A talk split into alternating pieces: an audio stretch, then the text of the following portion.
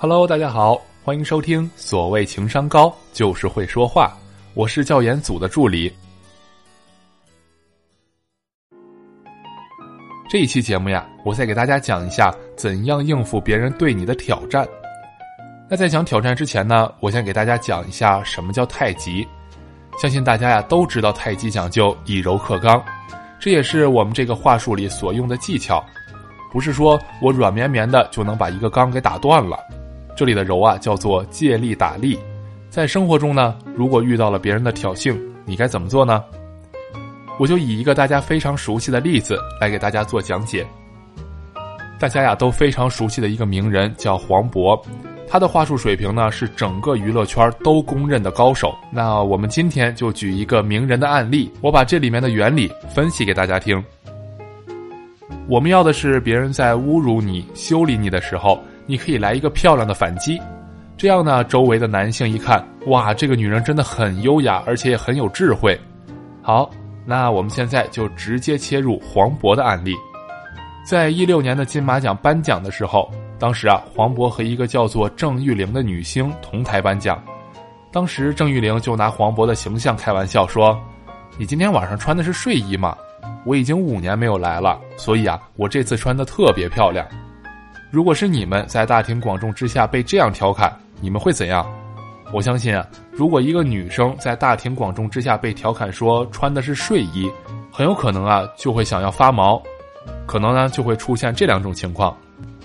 第一个呀，就是你炸毛，然后反击你才穿的睡衣，这样看起来呀就会显得非常的没有风度。那还有另一种反应就是。待在那边就行了，你这个人啊就已经被制住了，是不是很没有面子？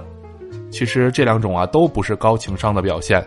那我们先来看一下黄渤的答案是什么，然后再来分析。黄渤的回答呀非常的机智，他说：“你已经五年都没有来金马奖了，但是我这五年金马奖都是一直来，所以我已经把金马奖当成了是自己的家。我回到家里穿什么？不就是穿睡衣吗？”黄渤这段话呀，说的有理有节，同时他还达到了我们一开始说的拉近关系。给大家分析一下，黄渤说：“我这五年来都一直在金马奖，我已经把金马奖当成了我的家。”你们觉得金马奖的主办方听到这句话以后会不会很开心？是不是拉近了关系？所以说呀，当高手遇到困难、遇到挑战的时候，他都会把整个形势向着自己有利的方向。另外，黄渤啊，并没有傻傻的站在那里，这就牵扯到了一个心理学的效应，叫做压力点。很多姑娘临场反应不过来，不是因为智商不够高，也不是说本来的情商不够，而是过于的把压力点放在了自己的身上。那如果你再设身处地的想一想，在金马奖这种全国范围，甚至是全世界范围都关注的电视直播上，现场有那么多的观众。你对别人的嘲笑会不会觉得很有压力？你的大脑可能一下就懵了，你的肌肉也会变得很紧张。你心里想的只有一件事儿，是大家都在笑我。这就是你把压力啊都放在了自己的身上。但是黄渤并没有，他永远是把压力点放在了对方身上。所以他就说：“你五年都没有来了，对吧？”潜台词就是你很久都没来了，你是一个外人，而我一直在金马奖。我把这里当成是我的家，所以我回家穿睡衣是非常正常的。黄渤把压力啊都放在了别人的身上，说白了就是在对方的身上找问题，在自己的身上找优点，然后把它融合起来。这就是我跟大家讲的太极技巧，叫做借力打力。我们讲的第二个案例啊，还是黄渤的，在金马奖上面，蔡康永是大家非常熟悉的，当时他就挑战了一下黄渤，他说。金马奖是我的家，不是你的家。这个话讲了以后呢，现场的人其实都非常尴尬。当时镜头对准的有刘德华，还有张曼玉，他们都慢慢失去了笑容。为什么？因为啊，这个话很生硬，非常的生硬。而且，如果黄渤接不上来的话，蔡康永也会非常尴尬。但是这个时候，黄渤没有被问住，他没有反过来说：“怎么是你的家呀？明明也是我的呀，凭什么只能是你的家？”如果这样讲的话呢，就很没有风度；而如果黄渤被问住的话，也会显得他不够机智。那其实这些都不是高情商的反应。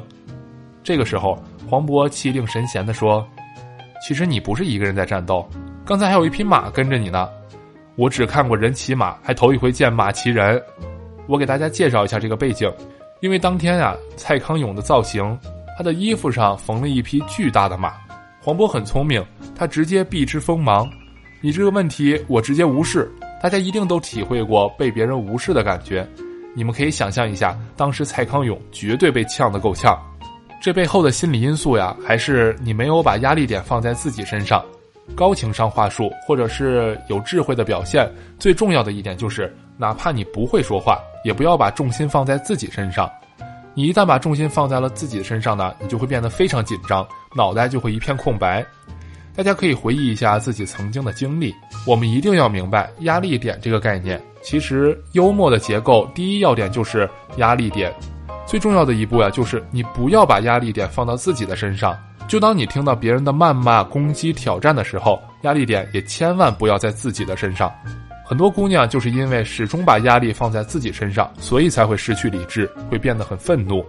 那什么叫做压力点放在自己身上呢？其实啊，就是你内心会认为有什么样的表述就是不好。他这么无理的对我，那外面的人会怎么看我？他这么无理的对我，那我该如何反击？如果你想的都是这些问题，那就是你把压力点放在自己身上了。厉害的高手，第二步就是把压力点放到对方的身上。我找到你的漏洞，哪怕我回避你的回答，我直接攻击你的漏洞就行了。有人说你这个人怎么脸这么大呀？你可以反过来说，你以为我不知道你之前动过刀吗？这就叫做我无视你的这个话，我直接来攻击你。谁先承受压力点，谁就是先输的那个人。我们都知道，好言一句三冬暖，恶语伤人六月寒。我们在平时的与人交往中呢，也要注意说话的言辞和方式，但却往往在面对我们最亲近的人，就忘记了这些事儿。